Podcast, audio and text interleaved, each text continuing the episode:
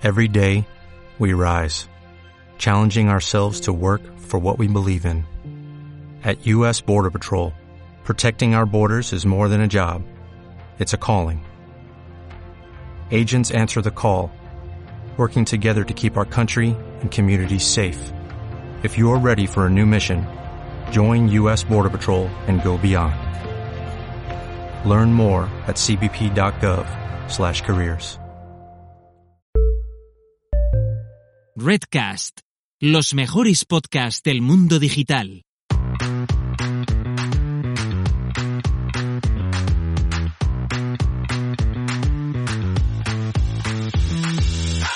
Muy buenas, ¿qué tal? Bienvenido y bienvenida al episodio 66 de SEO desde cero, el podcast con el que cualquier persona puede aprender sobre posicionamiento web, posicionamiento en buscadores, posicionar una web en Google y da igual si ha hecho algo de SEO alguna vez o es completamente nuevo en este mundo. Te habla Alex Serrano de alexserrano.es. Me puedes encontrar en Twitter en arroba alexserramar. Soy consultor SEO y profesor de SEO en Aula CM en Núcleo Digital School. Y tengo una newsletter que no está nada mal en la que todos los miércoles envío un videotip de SEO en 5 minutos o menos. Por eso se llama 300 segundos. Te puedes suscribir después de escuchar este episodio en alexserrano.es barra 300 segundos. Bueno, primer episodio del año. Ya no sé si toca decir eso de feliz año, eh, aunque lo estés escuchando el día que sale este episodio, porque nunca sabemos cuándo dejar de decir esto de feliz año. En cualquier caso, espero que hayas disfrutado de las fiestas, si has tenido vacaciones, pues más todavía, que hayas descansado y que vengas con ganas de escuchar mucho SEO, muchos episodios, porque viene bien calentito el 2022 y empezamos hoy con una entrevista con un invitado de lujo. También decirte que en este 2022 me sigue acompañando en SEO desde cero PubliSuites, eh, el lugar, el epicentro de todas tus campañas de content marketing. Desde crear post patrocinados para que hablen de tu producto o servicio, para conseguir buenos backlinks o también para encontrar miles de redactores para diferentes temáticas, idiomas y precios. Y digo que es el epicentro de las campañas de content marketing porque en la sección Mis proyectos puedes tener todo separado por los diferentes proyectos que tienes, ya sean webs diferentes tuyas o sean clientes donde además de tener todos los encargos que has realizado, te dan sugerencias de redactores y también de medios afines en función de la temática del proyecto.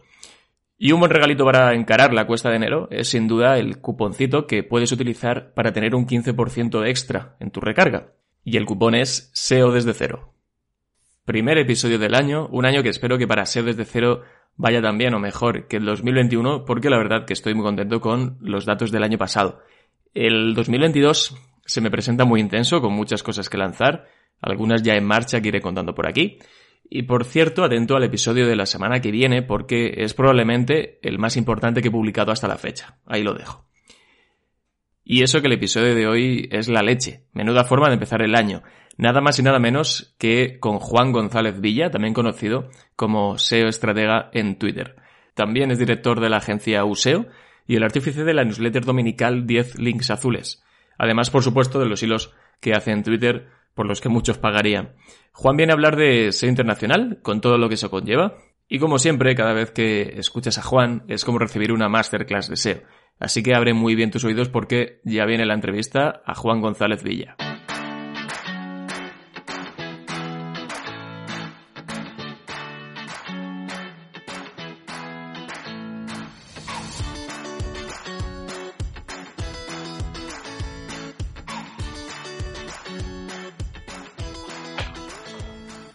Bueno, ya estoy aquí con Juan González.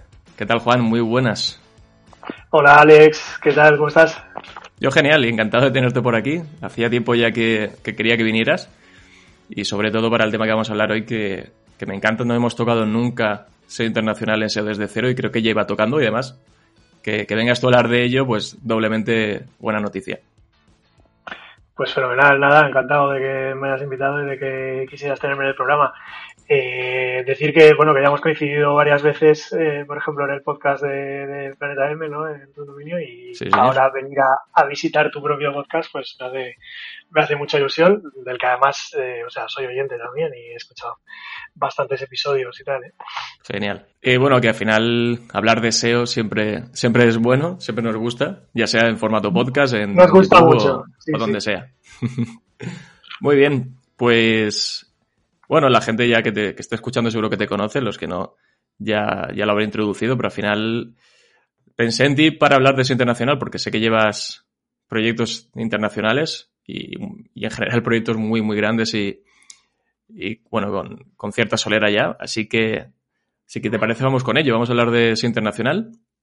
Podríamos empezar, porque seguramente, bueno, habrá gente que nos esté escuchando que eh, esté ya embarcada en un proyecto o dentro de su proyecto tenga varios mercados, varios idiomas.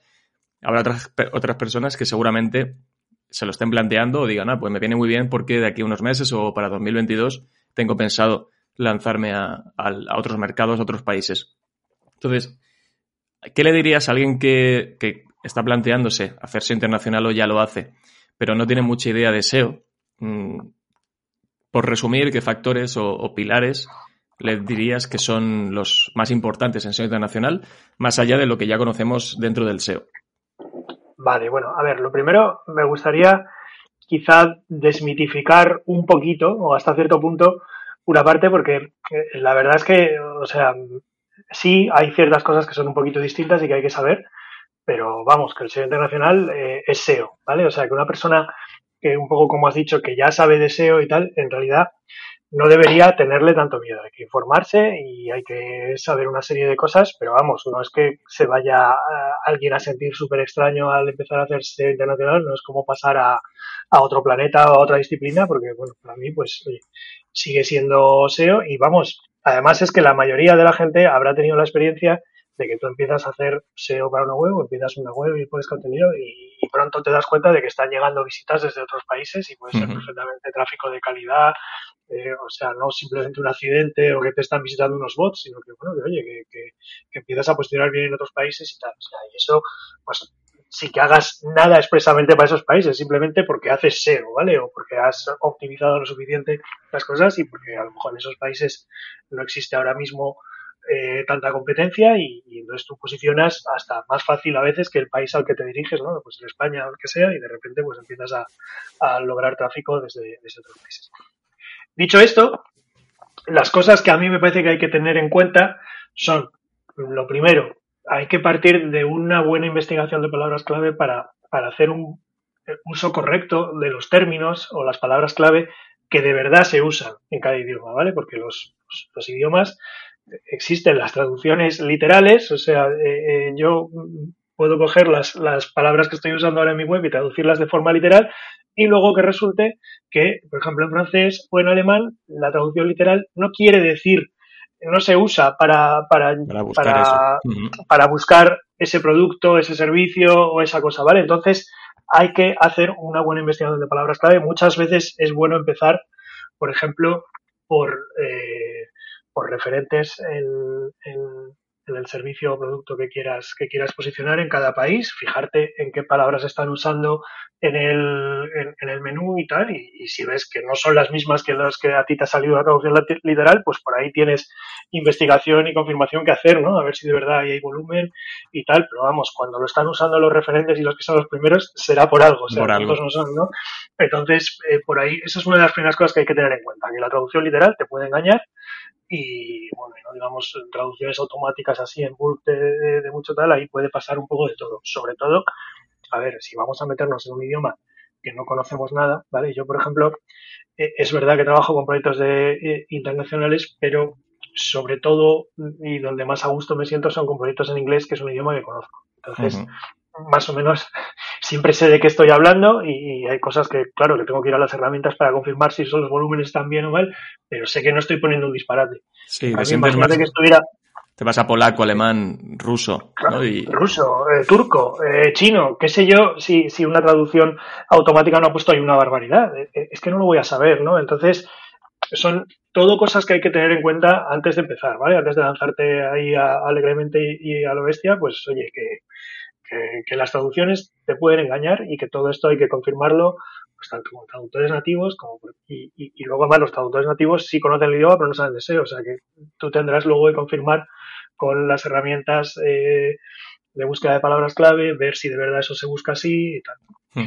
Sí, a ver. Eh, es un tema, luego hablaremos del tema de traducciones y SEO, que es un tema que, que bueno, que es complicado, Porque claro, mucha gente cuando está pensando en hacer la web multidioma piensa, bueno, contrato un traductor, incluso tiro de traducciones automáticas y con eso va bien, pero es que al final es lo que tú decías, que no solo hay que adaptar, eh, adaptarte a las keywords de ese país, de cómo se busca en ese país, sino además también luego en toda la parte de, textos, de expresiones, de copywriting, ¿no? De adaptarlo a cómo se expresan en, en ese país. Luego lo comentamos porque aquí hay, hay tela y además yo creo que, que Oscar Nogueras, que nos está escuchando de un translation, le, le interesa ver qué decimos de estos temas, que lo comentó.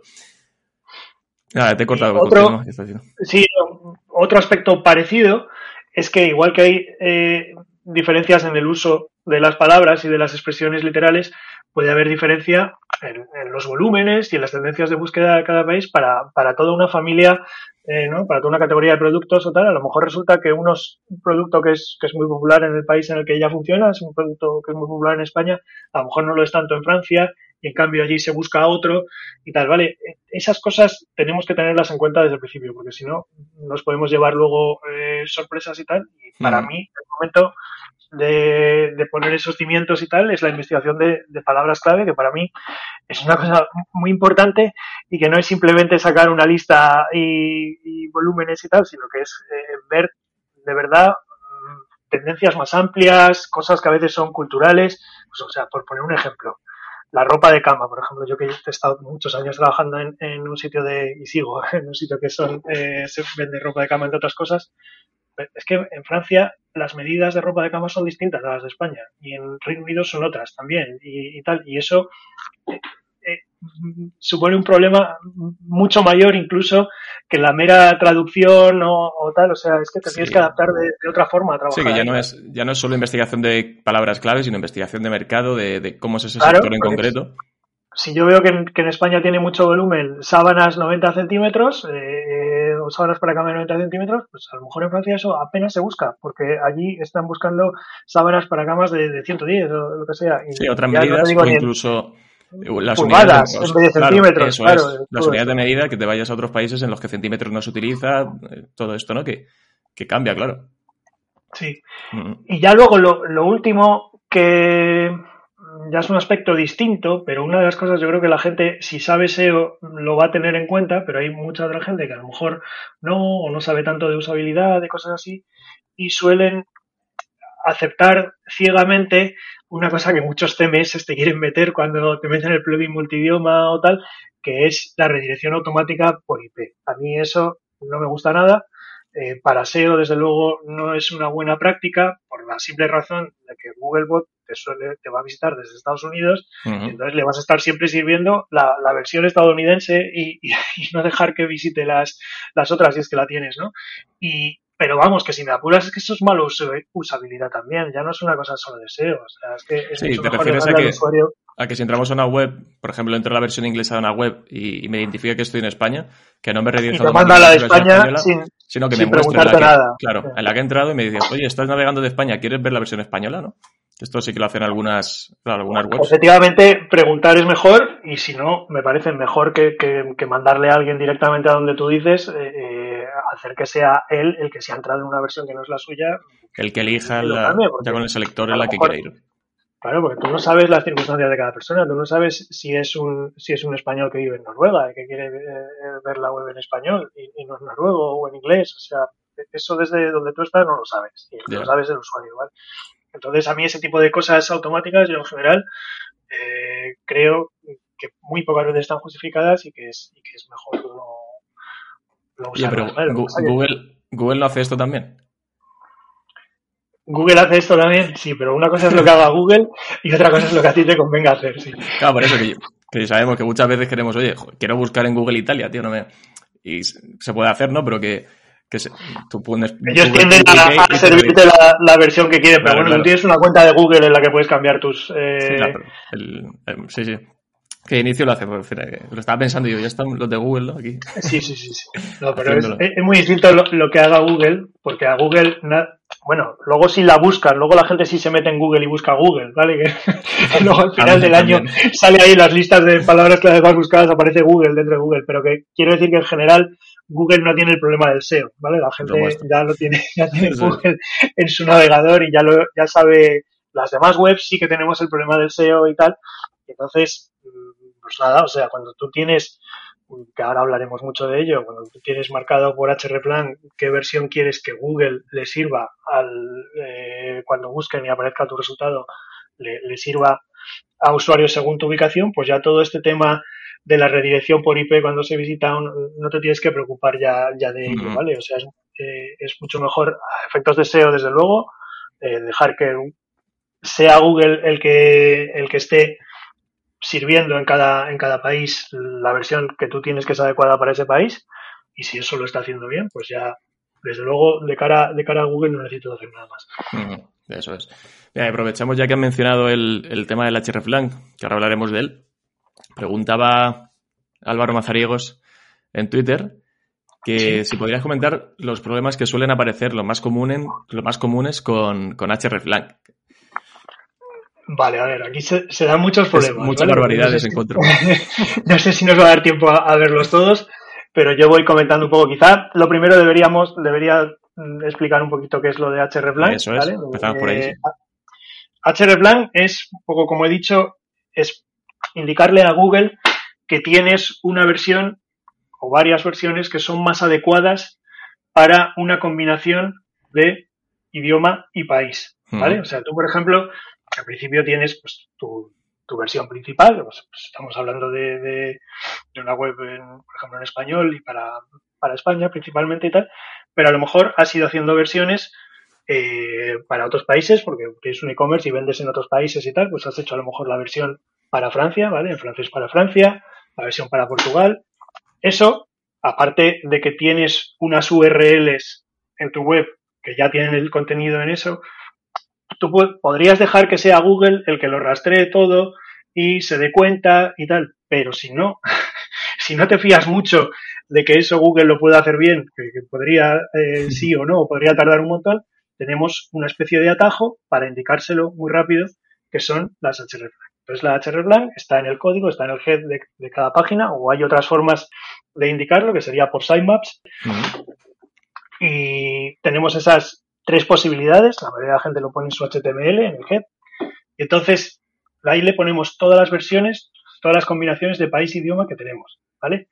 Incluida en la que estamos, ¿vale? Y ese código se va a repetir en todos los equivalentes, ese código va a aparecer, ¿vale? Entonces, así, Google, por ejemplo, cuando vaya alguien esté preguntando, pues, por ejemplo, con una categoría, ¿no? La categoría de sábanas que he dicho antes, y está ubicado en Francia y sabe que es una persona que navega en francés, le presenta la versión para francés de Francia, ¿vale? Así, porque está bien etiquetado. Entonces, problemas que podemos tener aquí.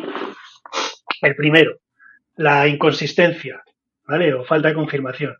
Porque eh, tiene que ser siempre de una página, tiene que volver y, enlazar de vuelta a la otra.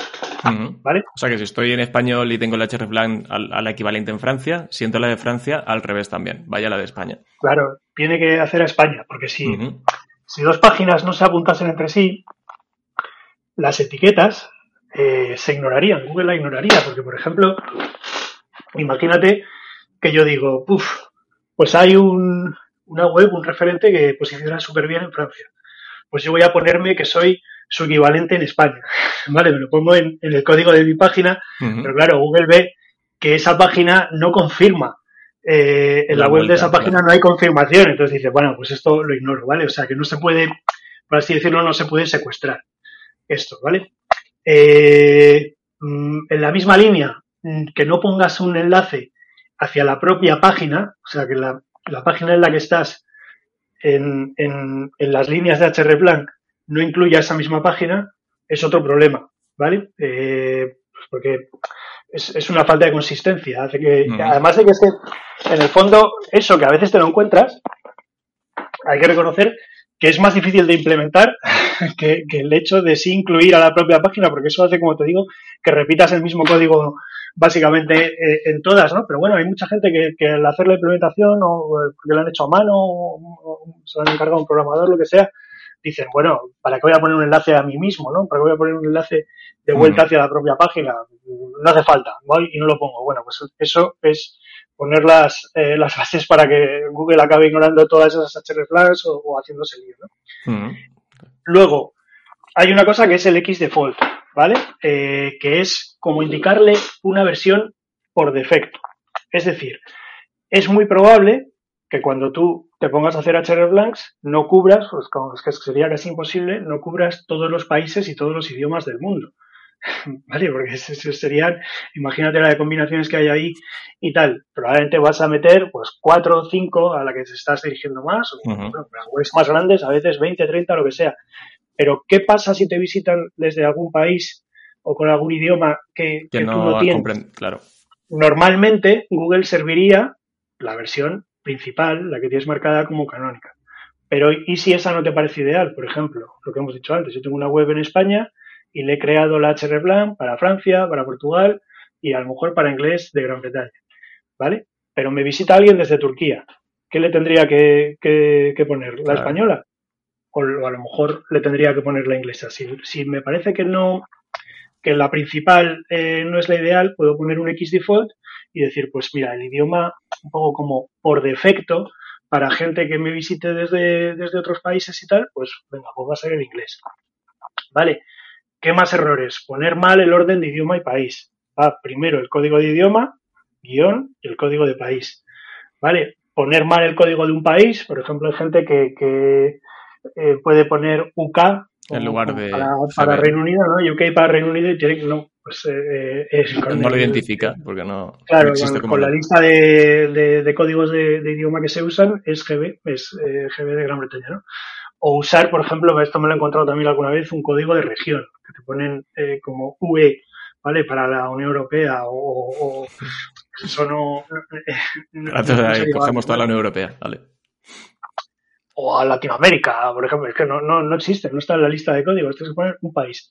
¿Vale? Lo que puede, lo que sí puedes hacer es, por ejemplo, tener una, imagínate, porque te interesa, eh, te interesa español de España, español de México, y luego dices, para el resto de países de Latinoamérica, pues dejo una que es solo español en general, ¿vale? Entonces, si no, si Google identifica que no me están visitando ni desde España ni desde México, pues hace español general, ¿vale? Para todos los demás países, para Colombia, claro.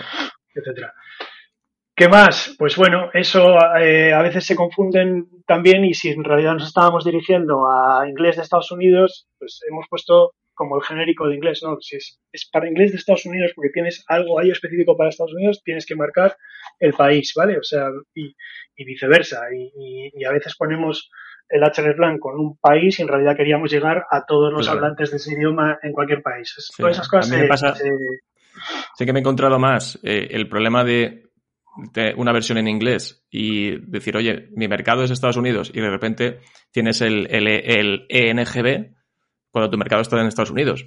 O el de, oye, mi mercado únicamente en español está en España, no quiero vender a Latinoamérica, pero solo tengo puesto ES. Oye, pues añadir ES, guion ES, mm, quizás sea mejor, ¿no? Porque al final tu mercado únicamente está en España, no vas a irte a vender a, Latinoamérica.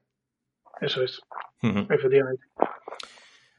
Muy bien. Y claro, todo el tema del hreflang, cuando tenemos una web, o sea, cuando tenemos las diferentes versiones idiomáticas en dominios distintos, como por ejemplo Zalando, ¿no? Que tiene zalando.es, zalando.it. Eh, en este caso, el hreflang, ¿qué papel juega?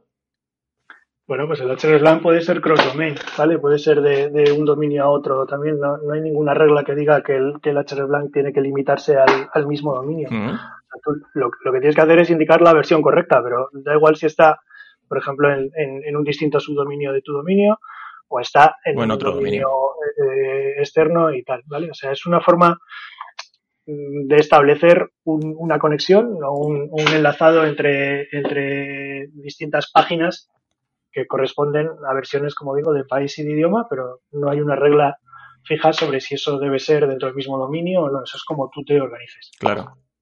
Muy bueno. Relacionado con esto de webs multidioma o las versiones idiomáticas en diferentes dominios, em, claro, tú tienes muchas veces, bueno, la mayoría de veces cuando hay una web multidioma, a pesar de que tienes los idiomas en carpetas, se compra el dominio de país, ¿no? Y se hace la redirección a la carpeta en cuestión. Esto es una forma de hacerlo. La otra forma es tener los dominios por separado y todas las webs en su dominio eh, correspondiente. Porque, bueno, digamos que hay webs que lo hacen de una forma y hay webs que lo hacen de otra. ¿Qué ventajas y qué desventajas tiene cada una de ellas? O sea, ¿en qué momento decides hacerlo de una forma u otra? Vale, a ver, básicamente hay tres posibilidades, ¿vale? Más o menos las has dicho. Eh, tener dominios distintos, uno para cada país. Eh, usar subdominios dentro de tu dominio principal. Entonces, usarías un subdominio para cada país, por ejemplo. Y elegir, o si no, usar solo el dominio principal y tener subfolders o directorios de, idiomas, ¿vale? realmente las tres pueden funcionar bien, pueden llegar a funcionar bien. Los SEOs en general solemos ser muy partidarios o de los subfolders dentro del dominio principal o del ya de lo contrario que serían los dominios principales. Digamos que la de subdominio, que es un poco la que estaría a, medio, en realidad los SEOs es un poco por, tradicionalmente hay como un poco de manía a los subdominios, que si no funcionan bien y tal. Yo te digo que la verdad es que las tres pueden llegar a funcionar bien siempre que hagas una buena gestión del enlazado interno y de todo esto que hemos estado hablando de las HL ¿vale? Igual la de su dominio es la que menos me atrae, pero, pero vamos, que, podría llegar a funcionar, ¿vale? Y la, respuesta de Google en respecto a esto suele ser prácticamente siempre la misma. Eh, ¿Cuándo es ideal, por ejemplo, una, el tema del, dominio de cada país? Pues, a ver, yo no creo que haya una ventaja intrínseca para SEO, por ejemplo, que un punto IT tenga necesariamente que posicionar mejor que, que .com barra IT en Italia, ¿vale? no, creo, no creo que exista. Pero lo que sí pasa es que en determinados países los usuarios están muy acostumbrados a visitar y a confiar más en webs que tienen el dominio de ese país. O sea, por ejemplo, España es un país en el que esto no pasa demasiado. Estamos muy acostumbrados a los .com, estamos acostumbrados también a los .es y a otras cosas y, y realmente nada nos choca mucho si lo vemos. Pero, por ejemplo, en Reino Unido esto no pasa. En Reino Unido pasa que la mayoría de las webs, la mayoría de las marcas grandes, la mayoría de las webs que los usuarios están acostumbrados a visitar tienen un .co.uk, ¿vale? .co Estás, en, estás allí y en la radio no oyes más que anuncios de, webs que todas ellas su dirección es .co.uk. Siempre. ¿Vale? O sea, cualquier otra cosa les va a parecer un poco raro. ¿Vale? O sea, de repente tú les quieres convencer de que visiten eh, un no sé qué punto es y les va a parecer bastante raro. Es como, pero y esta gente me, me mm, llegarán a enviar aquí y, no tardará meses y será fiable, será confiable. Sí, sí, sí, que es una cosa más de, la cultura, ¿no? De cómo... Otros países en los que pasa, aunque para mí en menor medida que en, Reino Unido, pues puede ser, por ejemplo, Francia, Alemania, en, general el punto FR o el punto D suele ser más popular ¿no? que, un, punto com o, o tal. Entonces, al saber esto, a muchas marcas les puede interesar decir, oye, yo quiero presentarme como una marca fuerte, eh, independiente, no quiero estar necesariamente conectado a España eh, eh, en, mi marketing en ese país y tal, entonces me va a interesar probablemente más tener un, dominio de cada país. por ejemplo, esto sé que lo hace pues Santa Fixi. Santa Fixi tiene una web en, Reino Unido, en Francia, en Italia y tal. Para otras webs que a lo mejor este tema de marca o tal no sea tan importante, sino que, bueno, creen que pues, que no les merece la pena, que, que pueden seguir vendiendo bien y que tal, o que se van a dirigir más a países en los que esto no es un factor tan importante, pues se podría hacer perfectamente, tú lo dejas todo dentro de tu dominio y esos subfolders de idioma, tal, que además en general suele ser como más fácil eh, de gestionar desde un mismo CMS, ¿no? Simplemente poner el, el multidioma y tal. Y bueno, yo eso, yo eso lo he visto funcionar bastante bien, ¿vale? O sea, por ejemplo, hay países a los que te garantizo que funcionas fenomenal así, como es, por ejemplo, Portugal una web española con un dominio, a veces incluso el punto .es o, el punto .com y pones un barra pt y eso funciona muy bien. Eso puedes posicionar Portugal, la verdad es que es un país pues ya sabemos, o sea, es un mercado más pequeño en el que en muchos sectores a lo mejor todavía no existen eh, muchas webs, muchos grandes competidores o referentes y están perfectamente acostumbrados a comprar en España, webs españolas, Además, porque tenemos el envío, eh, solemos tener el envío al mismo precio, ¿no? O, gratis o al mismo precio a España que a Portugal. Entonces es súper fácil penetrar con lo que tú quieras en un mercado, en el mercado portugués, con eso, con .com o .es barra pt, ¿vale? Y hay para otros países donde, bueno, pues, pues es ni fu ni fa, puede ser eh, tan fácil de una forma como de otra. Pero sí que hay otros países en los que yo lo veo una pequeña ventaja y entonces al principio eso pues se puede considerar, ¿vale? Si, También hay que decir que, que esto ya se sale del SEO, pero la verdad es que si tú vas a jugar a ser una marca, eh, para intentar o aparecer una marca británica en Reino Unido o una marca francesa en Francia, claro, tienes, eso tiene que estar respaldado. O sea, lo que no vale es que luego a lo mejor no tengas por ningún lado una dirección física en ese país o un teléfono en ese país al que te pueden llamar, o aunque no sea de verdad un teléfono en ese país y redirija a otro de aquí, que no haya una persona respondiendo en francés eh, o tal, ¿vale? Porque entonces quiero decir que, vale, al principio sí vas a dar el pego, pero luego si de repente hay un problema o algo así, enseguida van a decir, uy, va, espérate, pero que estos no están en Francia, que esto en realidad está no sé dónde, que, que esto, y ya ahí se pierde esa posible eh, confianza que, principio, esa ventaja y tal, ¿no? Entonces, si te parece que es una buena estrategia y la quieres hacer, pues que pueda estar respaldado y, que, pueda parecer que es de verdad, ¿no? correcto. Y ya luego lo demás sería tema de gestión también, ¿no? Porque al final, pues, gestionar una web multidioma con carpetas, con subcarpetas, eh, será más sencillo, tener la web por separado, o incluso a la hora de hacer SEO, ¿no? Si apuras. Hacerlo claro, haciendo una web por partes. Sí, a ver, eh, a, la hora de hacer SEO, en general es más fácil gestionar un solo dominio.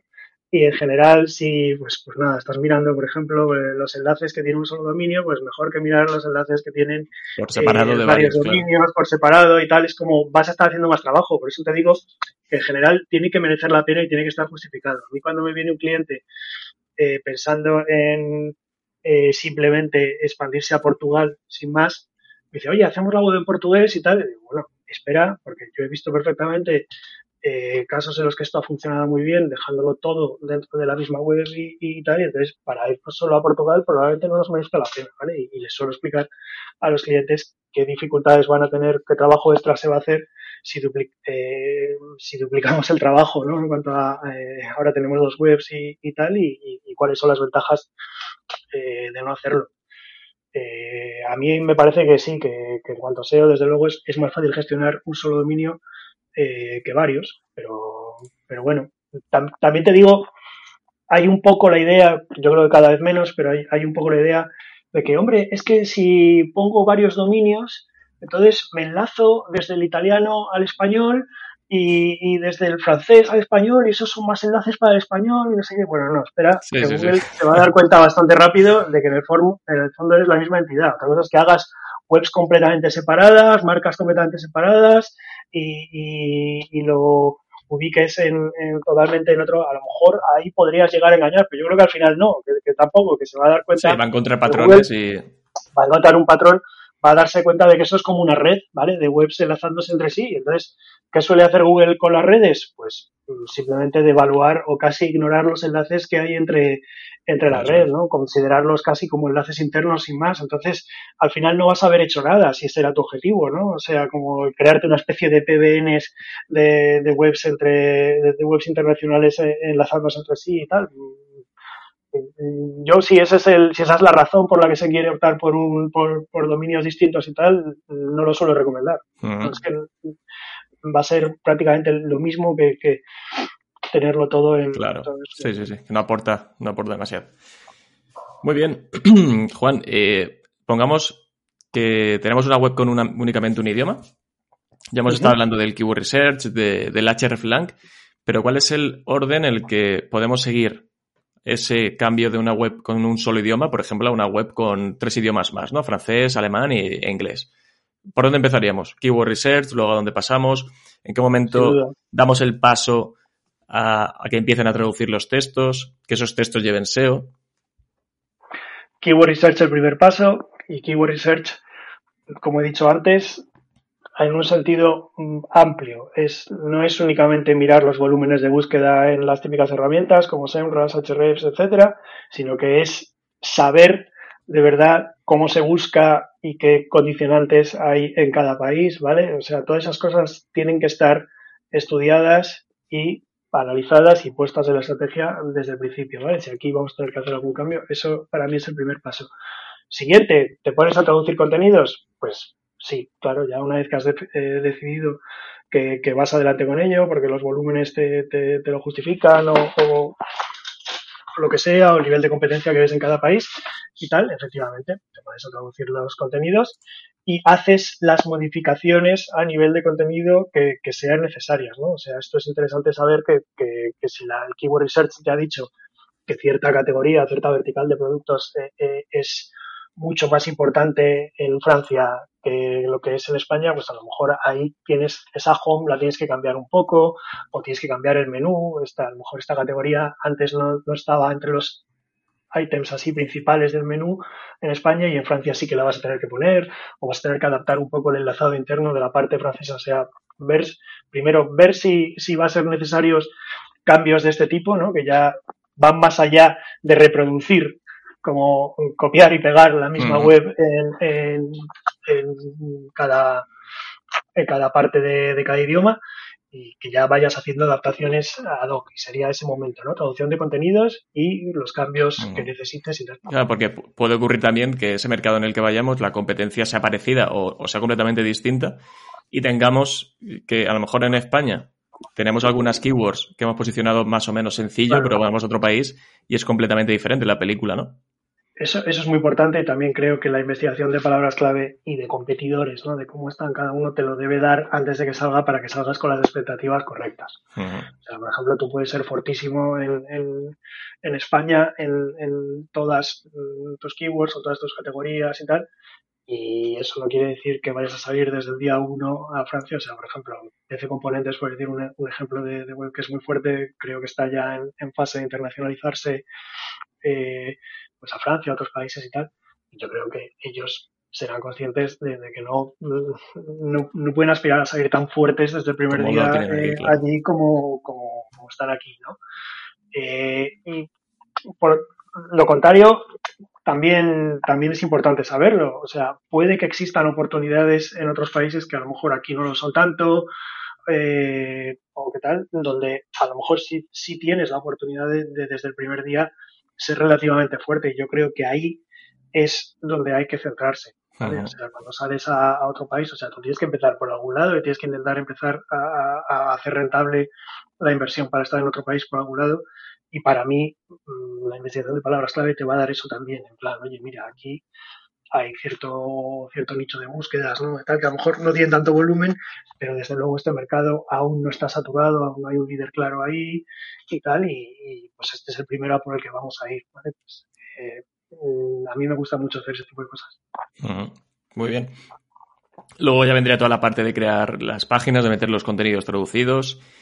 Y luego ya toda la parte de, imagino, ¿no? Enlazado interno, optimización, Sí, o sea, el enlazado interno, en principio puedes, como he dicho, mm, replicar a lo mejor el. Contar con, eh, con lo que tenías en los demás países, pero yo creo que es difícil que, que, con eso baste, ¿vale? Porque, pues, por lo que estamos diciendo, porque va a haber tendencias un poco diferentes en cada país y es muy probable que en un país concreto te interese eh, a lo mejor generar mm, un poquito más de fuerza en esos enlaces internos hacia una categoría que a la que no le dabas tanto cariño en, en España. Tal.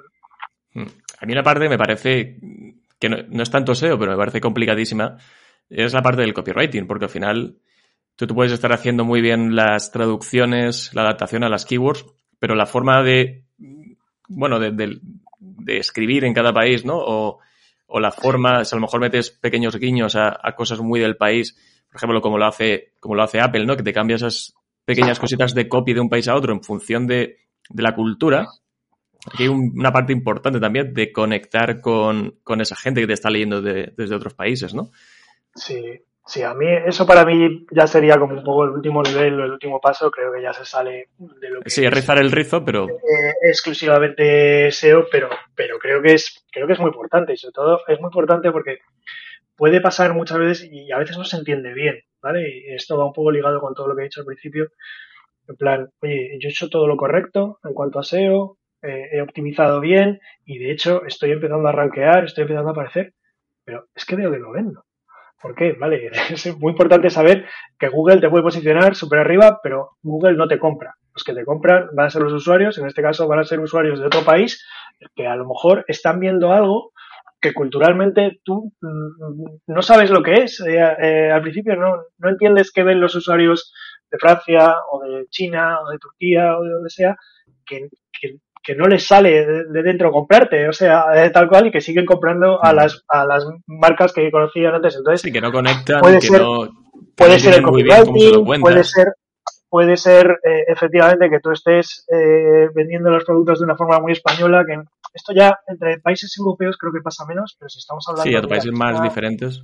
Hmm. De, ir a Asia o de tal, pues oye, es que a lo mejor nuestra forma de hacer marketing, ¿no? nuestra forma de, vender, de, hacer comercial, no encaja nada allí y es, y es más otro tipo de cosas y tal. O sea, eh, son, son cosas que para mí se salen del SEO, pero que creo que es importante ser conscientes de ellas y tal y, saber que están ahí porque eh, en algún momento nos vamos a dar con ellas, ¿no? Pues, o sea, aunque hagamos muy bien todo en cuanto a SEO y tal, vamos a decir, oye, mira, a igualdad de rankings, a, igualdad de volumen y todo, es que vendo menos en este país, es que la tasa de, claro, bueno, pues porque no, no te conocen todavía como marca, no, eh, o estás haciendo las cosas de una forma que, que allí no encaja tanto, tal.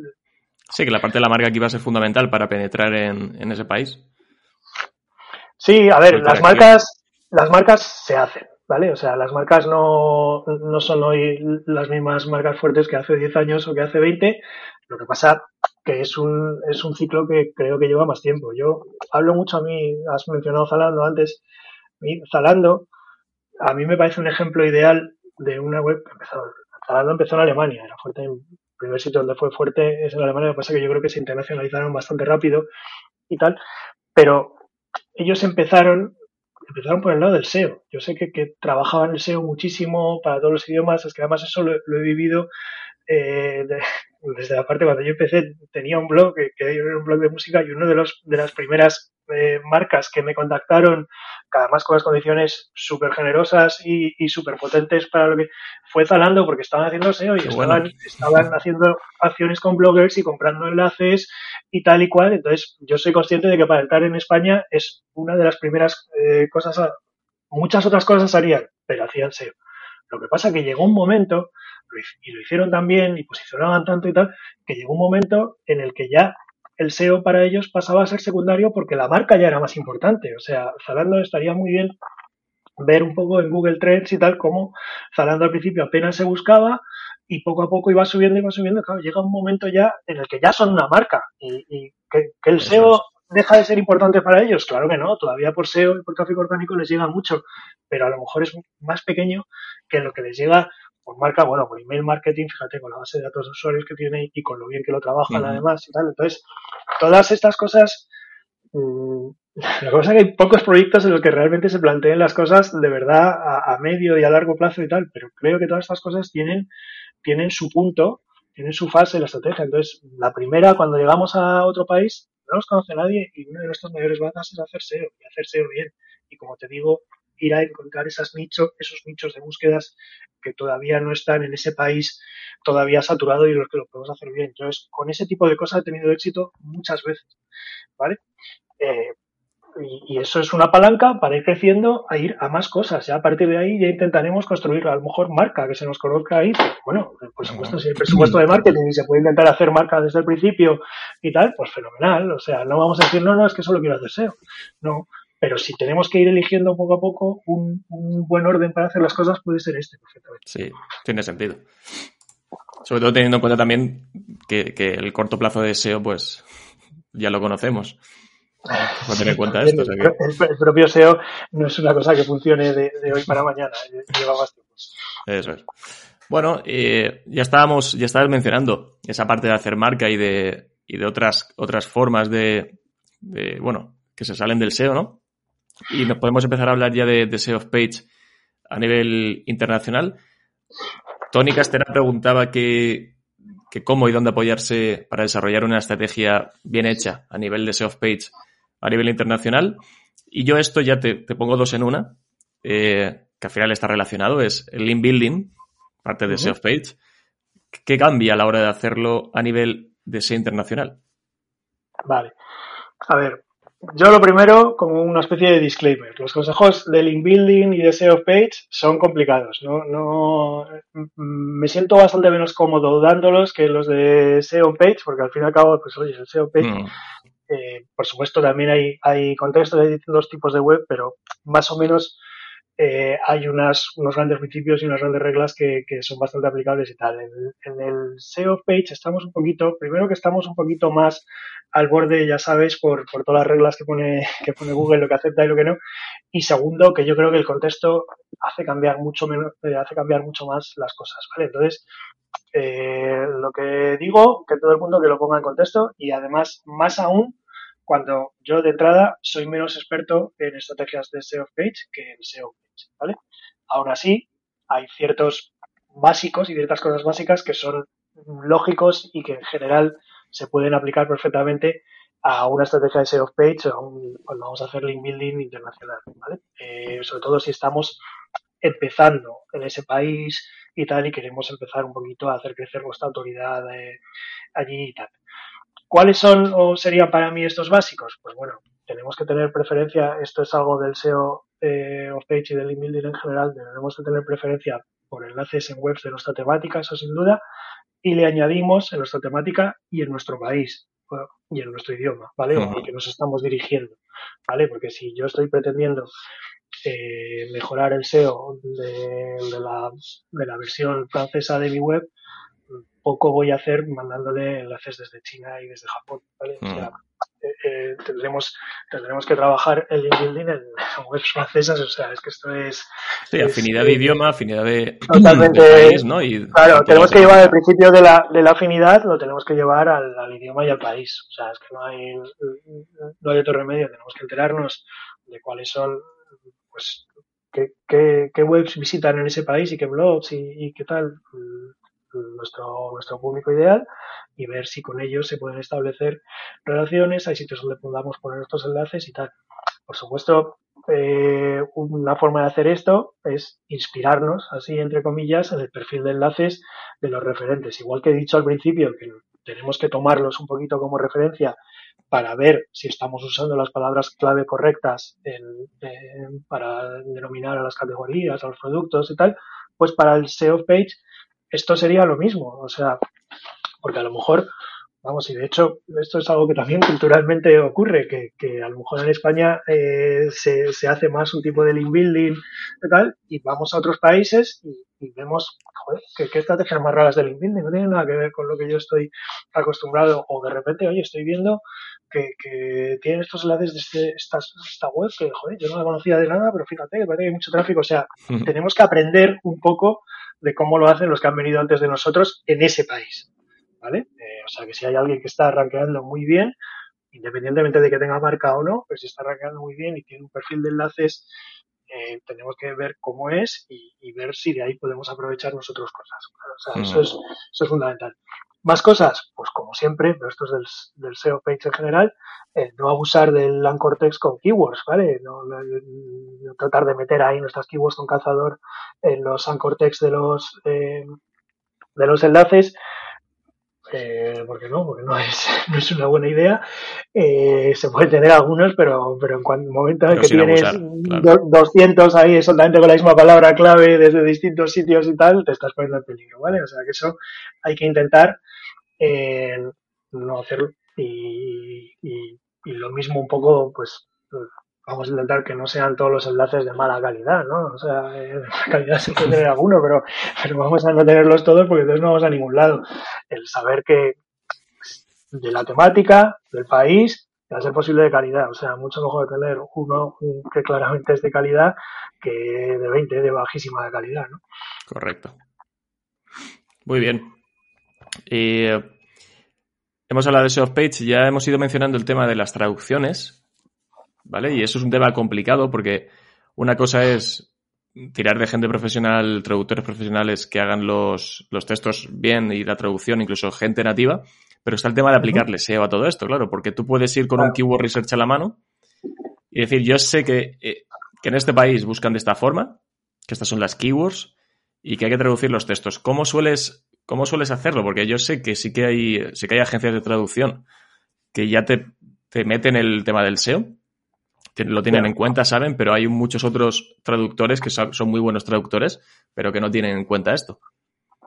Bueno, a mí me parece que, sobre todo para idiomas que nosotros no conocemos, ¿vale? Como, como he dicho, yo, por ejemplo, eh, en inglés tendría menos problema, pero en cualquier otro ya estoy más a ciegas. A mí me parece que es muy importante que el traductor sea nativo y conozca bien el idioma en el que te está redactando y para el país en el que te está redactando. Eso es muy importante que lo tenga. Eso es, eso es como condición sine qua non, eso. ¿Vale? Ahora, que sepa el deseo, pues es que a lo mejor tú le puedes, tú puedes trabajar con alguien independiente que sepa deseo, o puede ser tú mismo el que sabe deseo y tal, y que trabajes con eso. O sea, yo no pondría como condición sine qua non que el traductor sepa deseo. Me parece que no tiene que saber deseo, tiene que saber de traducir. Y ya tú luego serás el que cojas y diga, vale, es que me ha dicho que tal término eh, se dice no sé cómo en, en ese país. Me parece muy bien.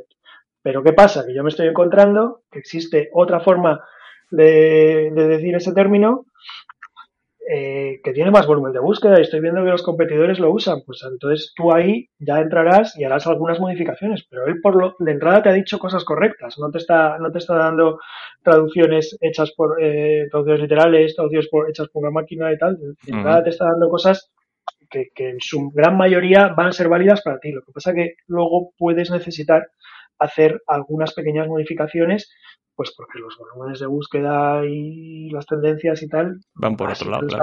así te lo están diciendo, ¿vale? O sea, que el, que el traductor no tiene que saber de SEO, yo creo. Si tienes la inmensa suerte de que tienes un traductor nativo que además sabe de SEO, que se maneja guay con las herramientas, que te lo da todo hecho, bien. Pero a mí para esto, como para muchas otras cosas, yo desconfío un poco de esa esos que te venden servicios que, que, es un poco de todo, ¿vale? Te hago la traducción, te hago el SEO, te hago las redes sociales, te llevo los envíos a casa, eh, todo bien, todo bien, todo bien, es muy difícil. ¿Vale? Si encontráis alguno de esos, ciertas, nociones que sí que le puede ayudar, ¿no? Pero que. Mm, genial. Eh, relacionado con esto de las traducciones y los idiomas, hay una, hay una pregunta que yo también quería hacértela, que dice Tony, Tony Villaró. Eh, Dice, ¿creéis, dice, ¿crees que dos idiomas muy similares, por ejemplo, inglés de Gran Bretaña y, e inglés de Estados Unidos, pueden llegar a canibalizar o ser contenido duplicado por muy bien que esté implementado el hreflang? A ver, sí, sí, sí, sí puede llegar a darse problemas, ¿vale? A ver, este es un tema peleagudo y la verdad es que incluso mirando bien la documentación de Google al respecto y tal, deja ciertas dudas, ¿vale? Porque mm, eh, da ahí como casos y, y contracasos y tal, y, te quedas un poco, pero vamos, básicamente, si no va a cambiar absolutamente nada entre la versión de inglés para Gran Bretaña y la inglés y la de inglés para Estados Unidos, si, si ahí no va a cambiar absolutamente nada, solo una. En general es que no las necesitabas, ¿vale? Entonces te puedes apañar con una, ¿vale? Pero hay excepciones, hay, hay, o hay casos concretos en los que, en los que sí, por ejemplo, Google está ya, ya no tanto entre inglés de Gran Bretaña e inglés de Estados Unidos, pero puede ser que esté justificado eh, enviar hreflangs a Google y decirle, oye, usa esta versión y tal. ¿Qué casos pueden ser, por ejemplo? El contenido, casos donde el contenido principal está generado por usuarios, si no lo vas a traducir, dejar tal cual. ¿Vale? Un foro o algo así, pero en cambio sí que vas a traducir todo lo demás y sí que vas a cambiar todo lo demás, ¿vale? Vas a cambiar los menús y tal y cual. Bueno, eso va a tener exactamente el mismo contenido, pues no tiene ningún sentido cambiarlo o lo que sea, pero y ahí tú le puedes decir a Google y en general eso no lo va a considerar contenido duplicado, sino que va a seguir tus recomendaciones y tal. Eh, luego está el tema de lo de las monedas. Imagínate, eh, pone un ejemplo muy claro en la documentación, imagínate que tú tienes una, una web que, que yo que sé, que, que, los que es importante la información monetaria, ¿no? La moneda, pues claro, la moneda en Reino Unido son libras, la moneda en Estados Unidos son dólares. Entonces ahí a lo mejor puedes tener prácticamente el mismo contenido y que el único cambio sea todo lo referente a las cantidades monetarias y a lo mejor ahí puede estar justificado, ¿vale? Pasa que ya digo que, que estamos, son casos que están como muy al filo y hay que tener cuidado, pero que tengan precios menos distintos Google, también, claro. Google los precios distintos, o sea, hay Porque casos en un país en los que vendes un, unos productos y en el otro, Bueno, en es- el otro eso está clarísimo. ¿no? Eso está clarísimo. En e-commerce, si tú tienes eh, para Estados Unidos no se van a ver ciertos productos, para, para Gran Bretaña se van a ver otros y tal, o sea, es que Ahí eso tienen mucha justificación. Claro. ahí está justificado y lo tienes que, lo tienes que cambiar, ¿vale?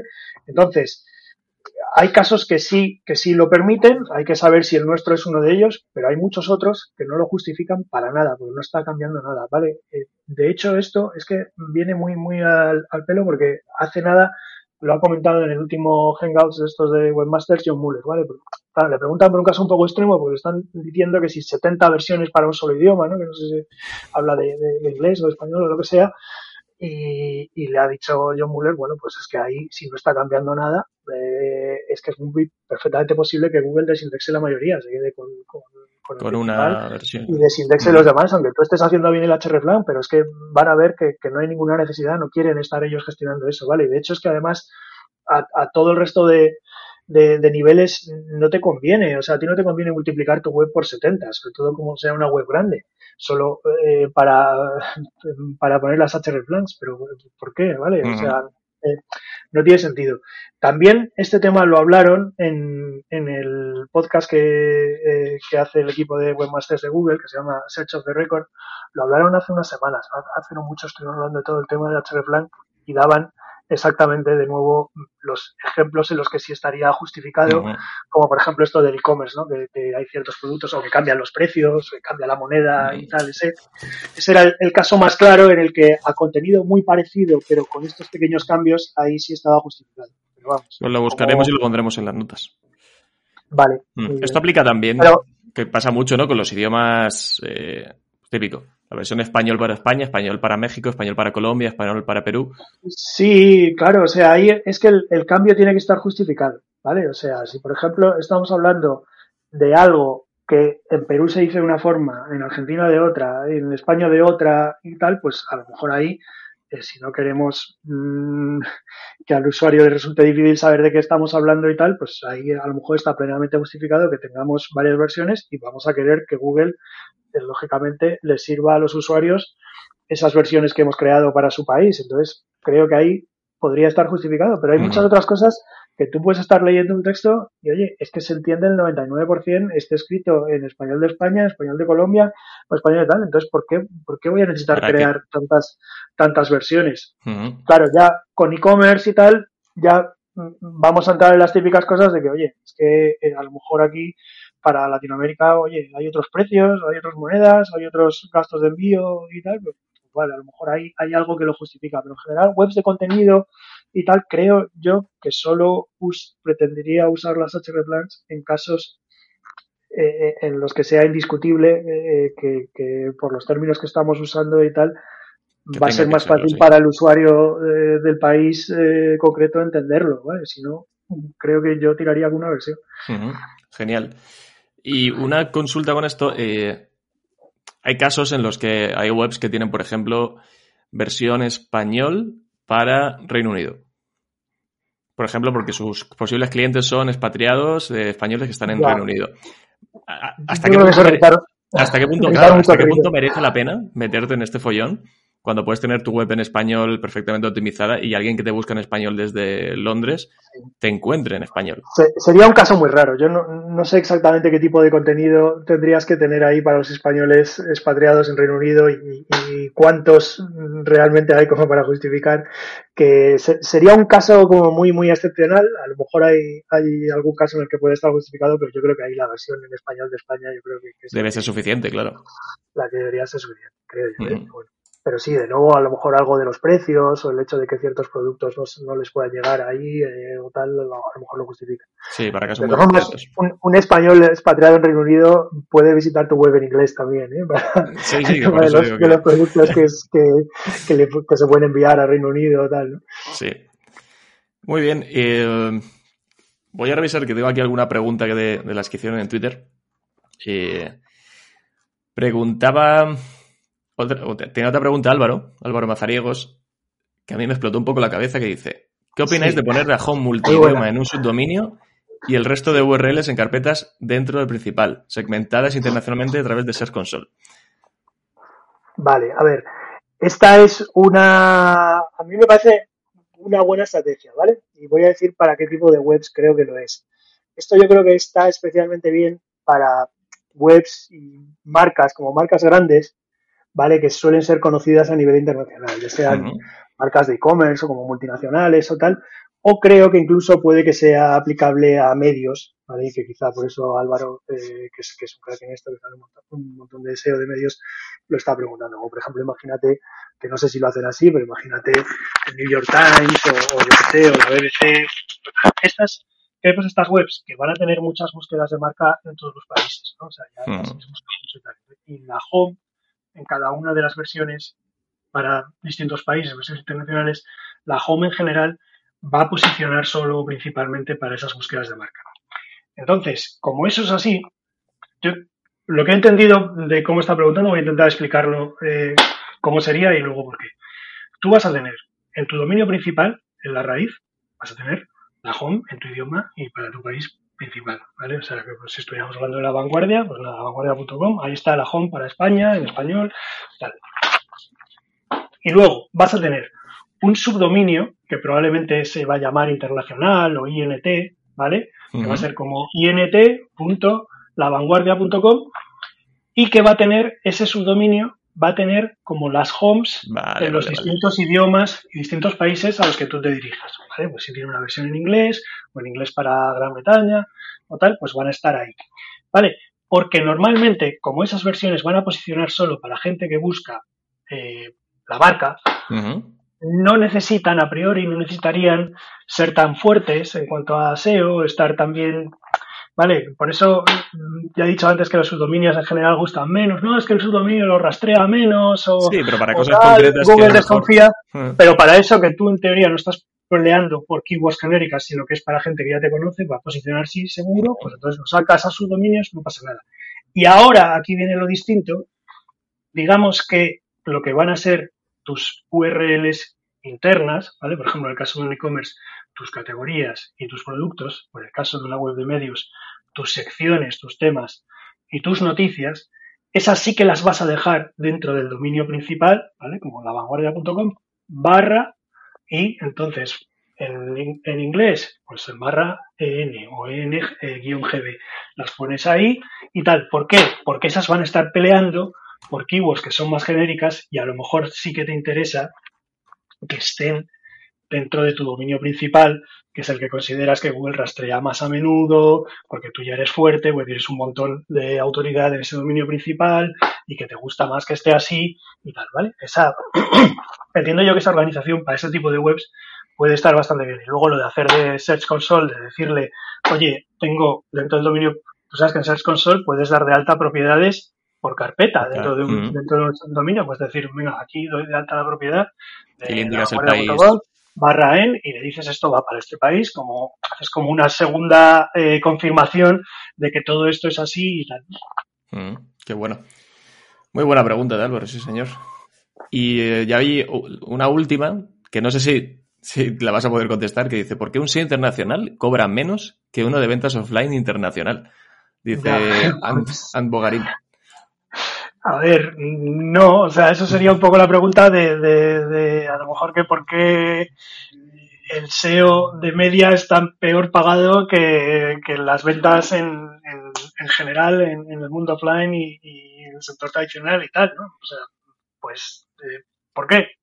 Creo que porque está menos madura aún la industria o todavía hay mucha dependencia de mm, cómo se han hecho las cosas toda la vida y tal, pero también creo que eso va cambiando y, oye, si realmente si hay marcas que al final están generando más por el canal online y, una gran parte de esto viene por búsqueda, viene, viene por SEO y tal, pues es cuestión de tiempo que al final mmm, se equiparen eh, esos sueldos o que acabe eh, ganando más el SEO. De todas formas, a ver, decir que el SEO eh, no siempre es responsable de las ventas, o sea, el SEO es un medio para conseguir las ventas, pero ya hemos dicho que pueden pasar otras cosas que se salen del SEO que frustren las ventas. O sea, uh -huh. tú puedes llevar al, al, usuario, tú puedes llevar al posible cliente a la puerta de la tienda, eh, has hecho el SEO muy bien y le has traído, pero al final se da la vuelta y no compra y eso no tiene que ver con el SEO, ¿vale? O el, el, sí, que tú haces una de, parte y... Tú haces una parte del camino muy importante, pero la venta luego eh, hay que, tiene que darse otras cosas para vender, sí, ¿vale? sí, sí. Eh, entonces, creo yo que alguien que se, dedica a ventas offline eh, está responsable de todo eh, lo que lo que facilita las ventas, mientras que el SEO tradicionalmente estamos solo en la parte que, hemos hablado y se nos queda fuera eso, pero vamos, yo soy, a ver, yo soy un gran, como sabes, me dedico bastante a e-commerce y tal, y soy un gran defensor de que el SEO tiene que estar lo más orientado posible a ventas. O sea, no, no me gusta esa concepción del SEO de que, uh, yo he trabajado, te he traído tráfico, ya, ya oye, ¿eh? yo me lavo las manos y el resto no tengo nada que ver, porque, claro, porque me parece que ahí estamos reafirmando esa concepción de que somos solo una herramienta para un fin y a veces una herramienta no demasiado útil. Y, yo creo que el, el, el SEO en e-commerce, por ejemplo, pues es que el SEO no es responsable únicamente de traer tráfico, es responsable de traer tráfico que convierta. ¿Vale? Y, ahí sí que se puede trabajar en el SEO para intentar trabajar al, al, posicionar en las búsquedas más transaccionales, con más posibilidades de acabar dándote una compra, incluso cuando no sea de manera inmediata, pero sí de traer a alguien al funnel que al final acabe comprando, ¿vale? Y todo eso, pues hacia ahí, yo creo que con el tiempo cada vez se va orientando más hacia esto, pero, pero cuanto más hagamos desde dentro, eh, para que esto sea así y sea visto de esta manera de verdad desde fuera, pues más conseguiremos que se nos pague igual que a los que trabajan en, ventas online o, más.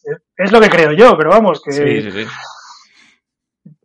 Me parece muy, buena, buena reflexión, sí señor. Bueno, Juan, pues yo creo que, lo podemos dejar aquí. Nos ha dado para una hora con... Has contado un montón de cosas súper interesantes, como siempre, que te, que te escuchamos. Así que nada, mil gracias por este ratito, mil gracias por todo lo que nos has contado y espero que, a los que nos han escuchado le haya resultado tan, tan interesante como a mí.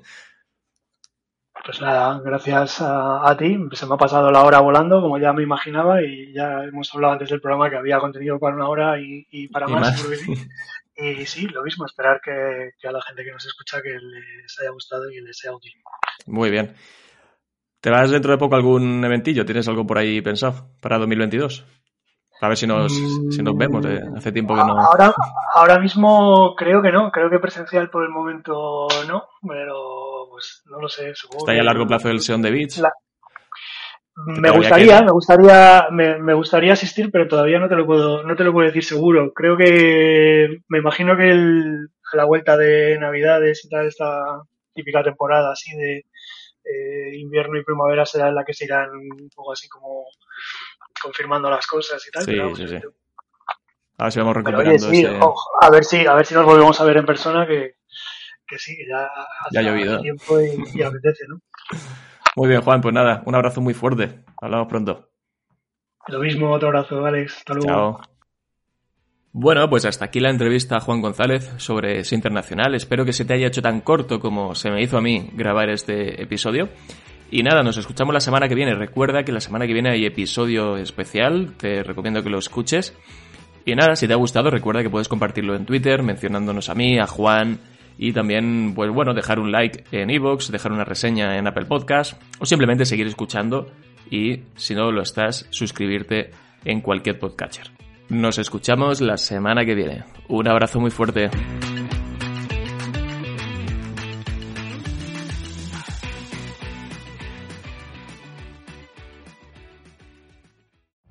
Every day, we rise, challenging ourselves to work for what we believe in.